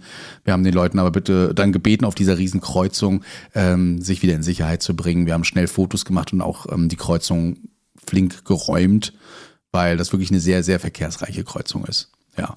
Und ähm, dann wird erstmal weiter geklärt. Dann kommt der A-Dienst, dann kommt die Polizei, eventuell die Feuerwehr, wenn auslaufende Betrieb- Betriebsstoffe da sind, war aber äh, in diesem Fall nicht. Ja, und dann muss man erstmal ein bisschen durchatmen. Muss man einfach, weil wenn sowas passiert, der Kollege, der hat das noch nie so gehabt. Ja, er hat noch nie einen Unfall erlebt und also, dass er äh, mit drinne war und dementsprechend hat man dann schon mal versucht, ihn noch ein bisschen runterzubekommen, ähm, bis der Patient dann übergeben war. Haben uns natürlich auch um den Patienten die ganze Zeit gekümmert, ihn beruhigt, ähm, dafür gesorgt, dass die Vitalparameter alle in Ordnung sind und dann kam auch schon die nächste Rettungscrew und hat uns den dann abgenommen, gefragt, ob es uns noch gut geht. Das hat man uns, glaube ich, mindestens fünfmal gefragt, weil man weiß ja. Ja, so, aber das ah, ist ja nett, ne? Vollkommen in Ordnung, finde ich super. Weil man hat ja erstmal das Adrenalin drinne. Ja, da kann es auch sein, dass man den einen oder anderen Schmerz noch nicht merkt. Und dementsprechend ist es ganz gut, dass die Kollegen auch mal darauf achten. Ja. Ja. Ja, ich, äh, was, was ist so kaputt gegangen am Auto? Also man kennt ja die Knautschzonen, das ist nicht zu unterschätzen. Und die ist wirklich gut gewesen. Also es war tatsächlich, man merkt irgendwie, das ist, dafür sind Stoßstangen da. Die Stoßstange hat es ordentlich erwischt vorne, aber alles weitere ist heile geblieben. Also okay, sehr gut. das finden wir gut und äh, Aber den neuen RTW jetzt direkt erstmal gehimmelt. nee, nicht ganz gehimmelt, nein. Also dem, ähm, die, die Reparateure sagten, das kriegen wir wieder hin. Das kriegen wir wieder hin. Die Reparateure. Die Reparateure. Ich wollte jetzt den, nicht den Markennamen sagen. Ja. Ja, stimmt. Habt ihr denn, wie ist das? Vielleicht ganz interessant. Also übrigens, der A-Dienst ist so der höchste äh, Führungsdienst bei der Feuerwehr. Gibt ja diese A, B, C-Dienst. Und ähm, der äh, kommt dann zur Unfallaufnahme. Das äh, kennt man tatsächlich echt auch so von anderen Städten.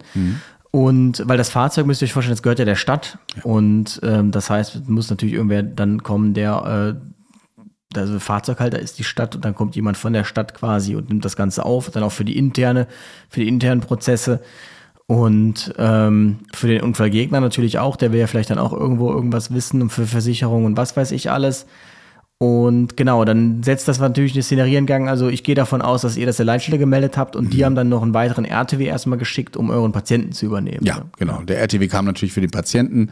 Es wäre noch eine gekommen, wenn wir gesagt hätten, uns fehlt auch was. Äh, aber sie haben auch öfter nachgefragt noch. Ähm, und der, der A-Dienst fragt dann eben auch nochmal nach. Ne? Macht nochmal eine Lageeinschätzung, auch wie wir so rumlaufen, wie wir mit ihm reden. Und ansonsten läuft das eigentlich wie, ich sage jetzt mal, ein normaler Unfall. Also wir sind Beteiligte. Dementsprechend werden von uns genauso Personalien aufgenommen. Es wird eine Aussage gemacht. Ähm, genauso wie von allen anderen. Es gibt ein Aktenzeichen von der Polizei, es werden Beweismittel gesichert, ne? es muss auch gepustet werden, ja, also auch vom Fahrer. Also da werden wir nicht irgendwie rausgenommen oder so, sondern da muss uns die Polizei dann komplett genauso behandeln wie jeden anderen Unfallbeteiligten auch. Ja, aber das hatte ich tatsächlich auch schon. Und das ist nicht zu unterschätzen. Bei uns war das irgendwie, wir sind äh, morgens irgendwie vom Krankenhaus zurück auf die Wache gefahren. Auf, eigentlich war nichts los. Auf einmal zieht dann irgendeiner von rechts komplett links rüber. Und dann habe ich eine Vollbremsung gemacht, bin dem dann auch reingerutscht. Wir vorne haben eigentlich gar nicht so viel gemerkt, aber der hinten, der Praktikant, der sagte, ähm, der hatte noch Monate danach Rückenschmerzen und Probleme, weil das so krass war für den. Also das ist echt nicht zu unterschätzen, was da für Kräfte wirken. Ich bin wirklich froh, dass mein Kollege so schnell reagiert hat. Das hätte ganz, ganz anders ausgehen können. Also hätte er keine gemacht, wäre es die Seite gewesen und ich glaube, dann wären wir alle so ein bisschen dran gewesen. Ist eine Kreuzung, wo schon mal ein RTW umgekippt ist und dann wären wir der Zweite gewesen. Auch genau übrigens äh, gleiche Szenerie. Genau das gleiche. Hättet ihr euch da ein Denkmal setzen können. Naja, das muss man aber auch RTWs, nicht. die hier schon umgekippt sind. Ja, genau. Eine Strichliste. Ähm, genau. Ähm, genau, wir waren jedenfalls dann bei der Blutdruckentgleisung. Das war ganz interessant. Die Dame sagte, ja, der Blutdruck wäre hoch, das hätte sie gemerkt. Wir haben gemessen. Sie meinte, der wäre zwei, über 200 gewesen, bei uns war 160. Sagten wir schon fast, ja, okay, Medikation, Medikation schlägt jetzt an, können sie fast hier bleiben. Nochmal gemessen. Ja, fünf Minuten später war wieder bei 180. Und haben wir gesagt, okay, es nützt jetzt nichts. Sie haben ja echt so Blutdruckschwankungen und tatsächlich in die 15 Minuten auf dem Weg zum Krankenhaus ist der Blutdruck wirklich die ganze Zeit 190, 170, also hoch und runter, hoch und runter. Und ähm, die haben wir dann ins Krankenhaus gebracht und ja, dann sind wir wieder auf die Wache gedüst. Ja, während du auf die Wache gedüst bist, mussten wir uns jetzt erstmal um unser Unfallauto kümmern. Das heißt, ähm, es wird erstmal geguckt, wo ein Reserve-RTW steht. Tatsächlich hatten wir einen bei uns in der Wache. Gibt ja auch Ähm, nichts Schöneres als Reserverettung. Ja. das das Feinste vom Das Feinsten. Feinste, das, das letzte vom letzten Jahrzehnt. Nein, ähm, der, unser ist noch ganz gut, den wir da hatten. Ähm, das heißt jetzt erstmal, dadurch, dass wir einen Corona-Patienten hatten, muss ja der RTW, auch wenn er kaputt ist, komplett desinfiziert werden, weil er wird ja übergeben an die Reparaturwerkstatt. Ähm, das heißt, das muss erstmal gemacht werden. Die Natürlich Reparaturwerkstatt übrigens, nicht an die Zerstörungswerkstatt. dann auch der Wachleiter natürlich informiert werden. Ähm, dann heißt es Geräte umbauen. Ne? Bei uns ist es so, dass die Reserve-RTWs komplett nackt sind innen drinne. Weiß nicht, wie das Hm, bei euch so ist. aber auch. Ja, ne? Ah, jetzt muss ich mal überlegen. Stimmt, nee, bei uns sind es warme Reserven, Mhm. aber ich kenne das auch tatsächlich, dass man das mitnimmt, ja. Das Umtakeln, auch sehr beliebt im Rettungsdienst. Das Umtakeln. Ja, das ist auch ein gutes Wort. Das heißt also wirklich alle Geräte rum müssen. Wir haben so eine Checkliste, auch teilweise Verbrauchsgegenstände, die jetzt wohl nicht überall vorhanden sind. Ne? Kinderkoffer, Chirurgenkoffer, Abnabelungskoffer, was wir nicht alles an Koffern drin haben. Damit lernt man erstmal sein RTW nochmal richtig kennen. Wer noch nicht so lange drauf ist, äh, wird das verstehen. Ja, und bis das dann alles fertig ist, sind auch schon mal so ein bis zwei Stunden vergangen. Tatsächlich, ja. Ähm, Unfallbericht muss noch geschrieben werden und dann ging es wieder auf die Piste. Ach, bei euch ging es wieder auf die Piste. Ja, tatsächlich. Also man hat uns natürlich gefragt, ob wir äh, denn wieder könnten. Man hat uns noch eine halbe Stunde eingeräumt als Pause, nochmal zum Durchatmen. War sehr nett. Also ich sag ja, ne, Verständnis ist auf jeden Fall da oben in der Leitstelle, aber ähm, dann hat man uns jetzt auch gefragt, ob wir wieder los könnten. Wir haben den Unfallbericht noch nicht ganz fertig geschrieben, das habe ich dann auch zum Feierabend hingemacht, ja, oder erst. Aber ja, So bis das. dahin. So dass wir so gegen 12 Uhr tatsächlich, 12 Uhr, 12.15 Uhr, dann wieder unterwegs waren. Zum Oh, nächsten 12 Einsatz. Uhr, da äh, hatten wir gerade, kamen wir gerade von unserem nächsten Einsatz schon zurück, denn wir sind um halb elf alarmiert worden zu, äh, zu einer kollabierten Person bzw. Herzrhythmusstörungen mit Notarzt. Und mit Notarzt heißt ja für uns immer, wir beeilen uns, damit wir ihn abbestellen können. Und ähm, es war so eine Dame, die der Hausarzt nicht kannte, ist irgendwie in die Hausarztpraxis gegangen, ist dann dort kollaptisch geworden. Und wir haben die dann versorgt und es war halt auch, wir waren, die lag halt so dann mitten irgendwie vor der Praxis im fünften Obergeschoss zwischen Treppenabsatz und Fahrstuhl. Und dann kommen dann die Leute aus dem Fahrstuhl, ja, wie komme ich jetzt da hin in die Praxis? So, ja, keine Ahnung, ist gerade nicht unser Bier, wir versuchen hier gerade irgendwie einen Zugang zu legen auf dem Boden. Ja, aber ich muss da hin. Also das ist irgendwie so sehr paradox teilweise, die Patienten. Ähm, Genau, hatte eine Tachyarrhythmia absoluta, also eine relativ schnelle Herzschlag und der auch noch arrhythmisch und das persistierend. Und ähm, genau, die haben wir dann im Krankenhaus vorgestellt, sind auf die Wache gehüpft, waren dann um 12 Uhr auf der Wache und auch dann ging es direkt schon wieder weiter, wieder zu Kreislaufproblemen. Und äh, als hätte man es nicht schon geahnt, auch dort war es dann wie beim Christian. Wir wurden begrüßt, ja, die kamen gerade vom Bürgertest und sind beide positiv. Ja. Toll. Da fragt man sich auch, gibt es eine Abfrage vorher? Naja. Ja, wir sind äh, in, eine, in eine Arztpraxis gefahren, ähm, Zustand ACS. Ne? Also ACS ist akutes Coronarsyndrom, irgendwas an den Herzkranzgefäßen. Stimmt nicht, die könnten verstopft sein, sie könnten verengt sein. Und ähm, ja, das ist immer gut, wenn man in eine Arztpraxis kommt, da ist eigentlich oft alles vorbereitet, möchte man meinen. War aber diesmal auch so. Wir haben das oft auch so, dass einfach gar nichts vorbereitet ist. Ein Arzt einfach nur draufgeguckt hat und gesagt hat, oh, Brustschmerz, rufen wir RTW. Äh, nee, diesmal war es so, er hat einen Zugang gelegt, er hat ein EKG gemacht, er hat die Patientin voll kann, sie kam aus der Dialyse und hatte 48 Stunden vorher äh, wahnsinnigen Brustdruck über zwei Stunden, hat da aber kein RTW gerufen, sondern gewartet, bis es wieder zu dieser Dialyse kommt und es dann den Arzt erst zu sagen. Da habe ich auch mal einen kleinen Zeigefinger oben, habe gesagt, Mensch, Frau Müller, ne, Frau Müller, also das nächste Mal rufen Sie ein RTW vorher, ne, also 48 Stunden, das, also Sie müssen, wenn Sie Brustdruck haben, dann rufen Sie ein RTW. Ne? So geht das nicht. Das kann auch mal das, den Herzmuskel ganz schön zerstören. Gerade bei ihrer Vorgeschichte, ja, Aortenklappenstenose, Grad 2 bis 3, ähm, das ist schon richtig fett. Also das heißt, ähm, da sind Verkalkungen an den Aortenklappen dran, die dafür sorgen, dass die Aortenklappen nicht mehr so richtig schließen, äh, sodass ja, der Druck auch verloren geht einfach. Ne? Also das Herz kann sich nicht mehr richtig füllen. Und das kann durchaus gefährlich sein und dann noch äh, eventuell so vielleicht sogar einen Herzinfarkt bekommen und das einfach mal so an den Tisch spielen. Also das ist recht mutig für diese doch so fitte Frau. Für das, was sie alles hatte. Sie hatte keine Nieren mehr, geht immer regelmäßig Dialyse und war trotzdem, also wirklich herzensgut, nett, lebensfroh und hat einfach gesagt, ja, ich habe das schon seit 1990 und lebt damit einfach und man hat alles versucht. Ne? Äh, und das Einfache war für uns, der Arzt hatte alles vorbereitet. Wir konnten sie abtransportieren mit Monitoring, haben sie runtergebracht, mussten vorher noch ein bisschen warten auf ein, zwei Befunde von der Dialyse, sodass dann ähm, auch noch so eine Stunde für so einen Einsatz mal ins Land ging. Ja, wir waren jedenfalls dann um 10 nach 11, äh, na, um 10 nach 11, nee, um 10 nach 1 wieder Ach, auf der Wache. Das passt. Und äh, aktuell ist das so ein bisschen so, ähm, ich habe es noch nicht wissenschaftlich überprüft, aber wir haben so ein Mittagstief. Das beginnt so um 1 und geht meist so bis 2, 3. Das, das heißt, weil wir auch noch müde waren und bis dato mhm. ja durchgefahren sind, dachten wir, okay, wir hüpfen jetzt hier mal äh, ins Bettchen. Und ähm, die Feuerwehr macht ja zum Beispiel auch ihr Mittagsschläfchen von 1 bis 2. Und ja, tatsächlich waren wir dann von 13.11 Uhr bis 16.12 Uhr, also drei Stunden lang auf der Wache, ohne Alarmierung. Aber dann ging es auch schon direkt weiter. Und zwar wurden wir alarmiert zu Atemnot bei Kind, wieder mit Notarzt. Hm, okay. Ja, wir sind äh, zur Wache gefahren, kurz vor der Wache gleich wieder der nächste Einsatz. Das heißt, wir konnten noch nicht mal einparken, sondern mussten sofort wieder weiter. Und äh, da ging es auch zu Kreislauf Düss in äh, wo war denn das? In der, in, der Tagespflege. Genau. Ähm, ja, die Dame lag auf dem Bett, hatte ein bisschen Schwindel und äh, komischerweise wurde Notarzt mit alarmiert. Wer weiß, was da am Telefon gesagt wurde.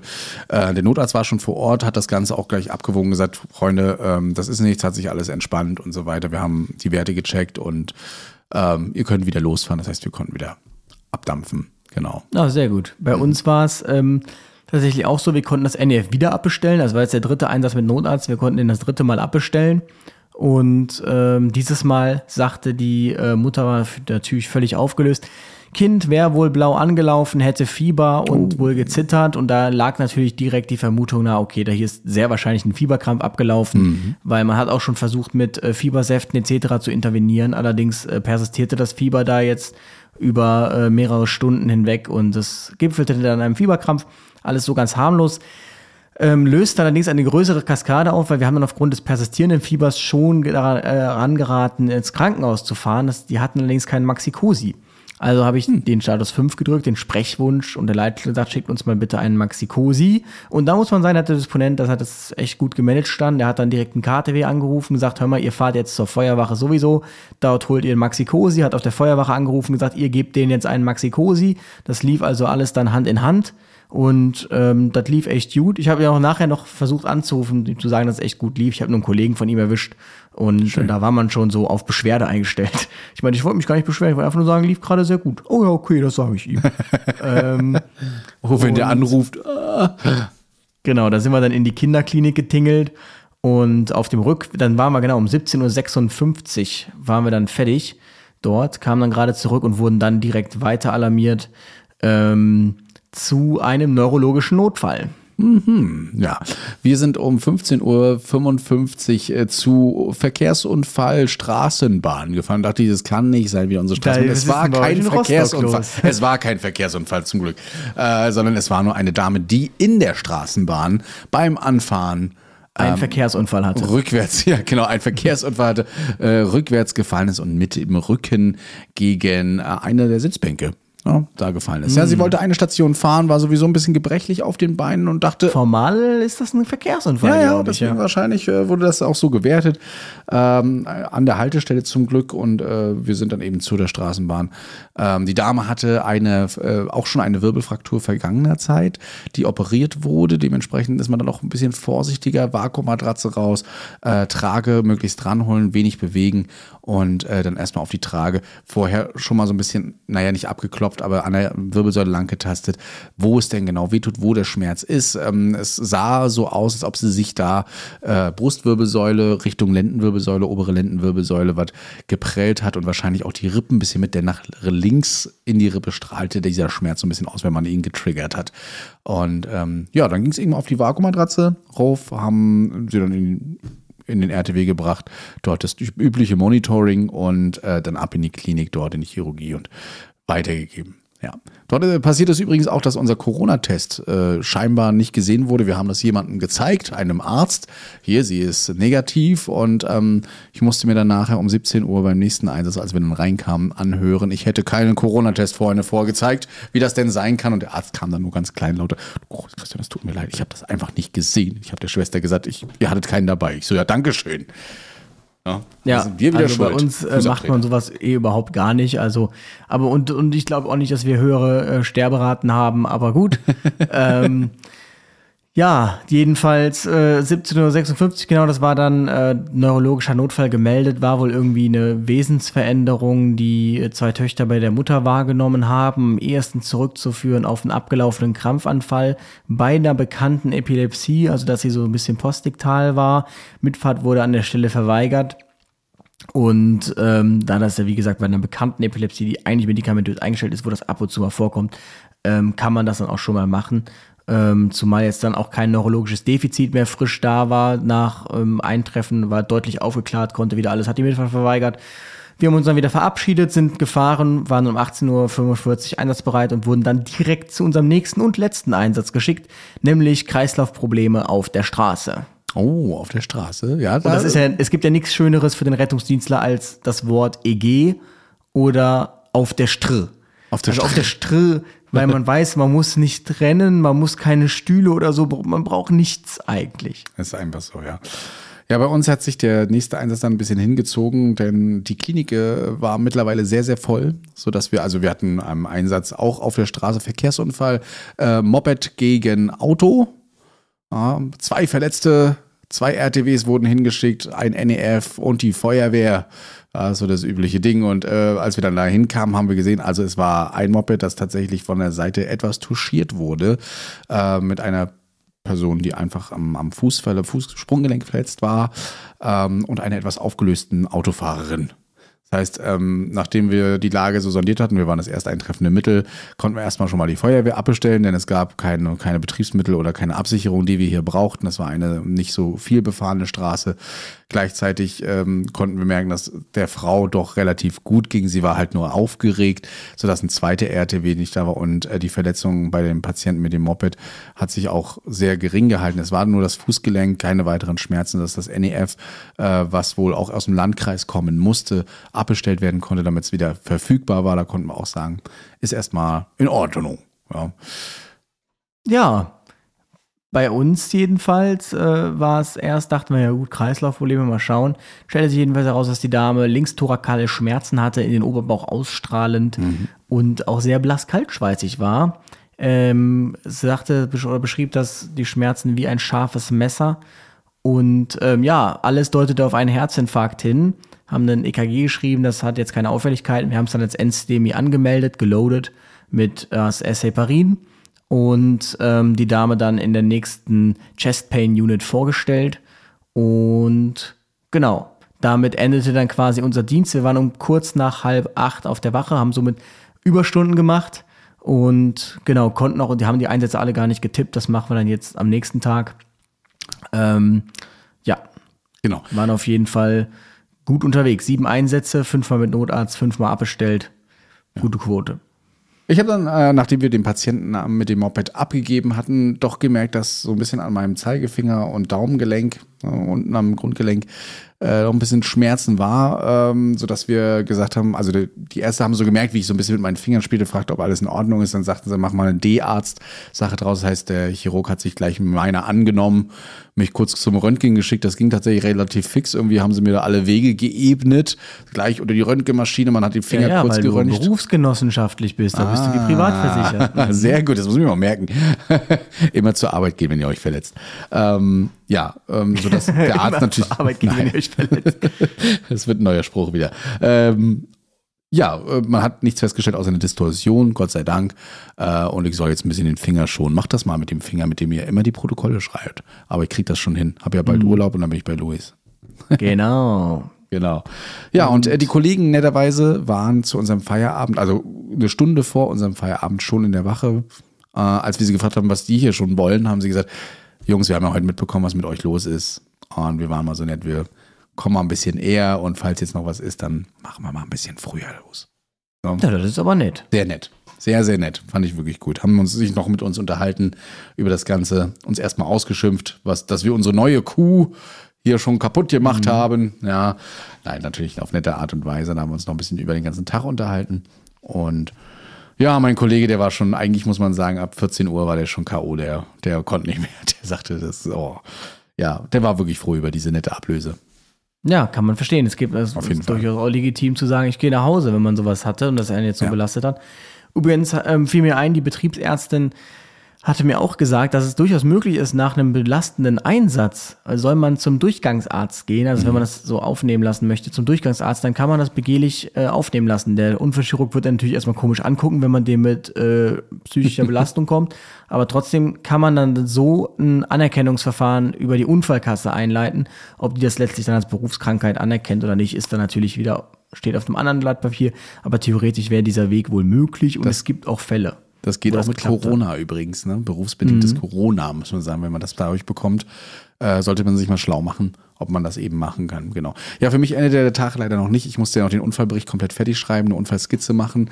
Das habe ich nicht auch für den Kollegen dann gemacht. Er hat mir grob aufgeschrieben, wie er das alles so erlebt hat und dann haben wir das ausgeführt, ihm nochmal geschickt. Er hat das abgesegnet und dann ging das noch raus an den A-Dienst, der unbedingt bis zum Ende des Tages noch die Bilder und alles haben wollte. Das haben wir noch abgeschickt und dann war mein Tag auch um 20.30 Uhr ungefähr zu Ende. Ja, ich war um, ich glaube, halb neun oder so zu Hause. Und ja, jetzt ist es 20 von 0 Uhr. Und ich würde sagen, es ist auch schon wieder Zeit zum Schlafen gehen, denn in sechs Stunden klingelt der Wecker. Da Oh ja. freut man sich doch. Auf jeden Fall. Das heißt, wir sollten jetzt wieder langsam Schluss machen. Ja, ihr Lieben, ihr merkt schon, also so ein Alltag, der ist eigentlich, eigentlich fast gleich. Ne? Du hast ein paar mehr gehabt diesmal, ich ein paar weniger. Normalerweise geht das auch bei uns immer so mit sieben, acht, aber wir hatten ja auch eine lange Pause durch dieses Happening ganz am Anfang des Tages. Genau.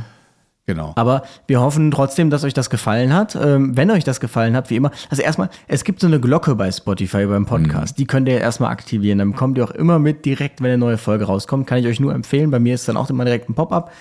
Ähm, wie immer, teilt diesen Podcast gerne über die App und wenn euch das Format mit dem Vlog gefallen hat, sagt uns das gerne.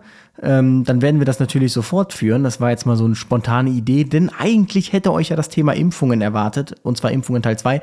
Das Problem ist, dass es so ähm, so, so komplex das Thema, dass wir, wir haben das äh, Skript schon dazu, wir haben aber die Zeit einfach nicht gefunden. Ihr habt ja gehört, was heute los war, um uns da äh, einzulesen. Das bedeutet, ähm, das wird dann jetzt auf jeden Fall kommen. Aber wir wollen uns da erst vernünftig einlesen, bevor wir euch da was zum Thema Mumps, Masern, Röteln erzählen. Zumal wir ja auch noch eure Meinung zum Thema Impfpflicht hören wollen, beziehungsweise auch die Impfungen. Äh, Und da wir ja wissen, dass einige von euch noch ein bisschen nachhängen, haben wir gesagt, komm, wir geben dem mal noch eine Woche Zeit, ähm, damit sie uns dann die Fragen oder die Fragen stellen können. Ja, info.redderview.de oder Anrufbeantworter 0381 873 98112. Ansonsten arbeiten wir da auch an einem anderen schönen Projekt. Ich weiß gar nicht, ob wir es schon droppen können. Ich sag mal, wir, droppen es mal noch nicht. Es kommt noch was. Und es kommt auch was im Shop übrigens, was Neues. Ähm, aber erst nach Ostern. Ja, Ah, ja. noch ein kleines bisschen gedulden. Ich bin gespannt. Ja, auf jeden Fall. Gut, ansonsten, Christian und ich sehen uns jetzt wahrscheinlich äh, in zwei Tagen, wenn ihr das hört. Montag ist er wieder da. Genau. Können wir gucken, ob wir Mittwoch in die äh, Klapse gehen. Und zwar äh, nicht in die Psychiatrie, sondern Ach so, ich wollte gerade sagen, was möchtest du? Nee. Ja, ja, ja, ich verstehe. Nee, nee, aber ähm, ja, wir haben ja auch trotzdem wieder äh, leider, also wird gar nicht so viel zu tun, aber mal gucken. Phantasialand steht auch irgendwie auf dem Programm, ist ja leider Fanszeiten, das heißt wahrscheinlich völlig überlaufen. Oh, ähm, ja, mal stimmt. schauen.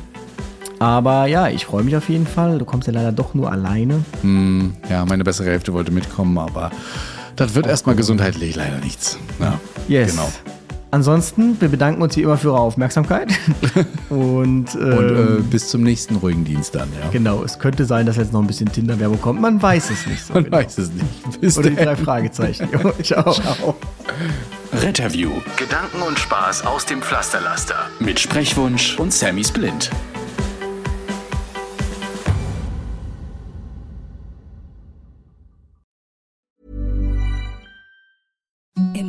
The softest sheets you've ever felt. Now imagine them getting even softer over time. That's what you'll feel with Bowl and Branch's organic cotton sheets. In a recent customer survey, 96% replied that Bowl and Branch sheets get softer with every wash. Start getting your best night's sleep in these sheets that get softer and softer for years to come. Try their sheets with a 30-night guarantee. Plus, get 15% off your first order at bowlandbranch.com. Code BUTTERY. Exclusions apply. See site for details.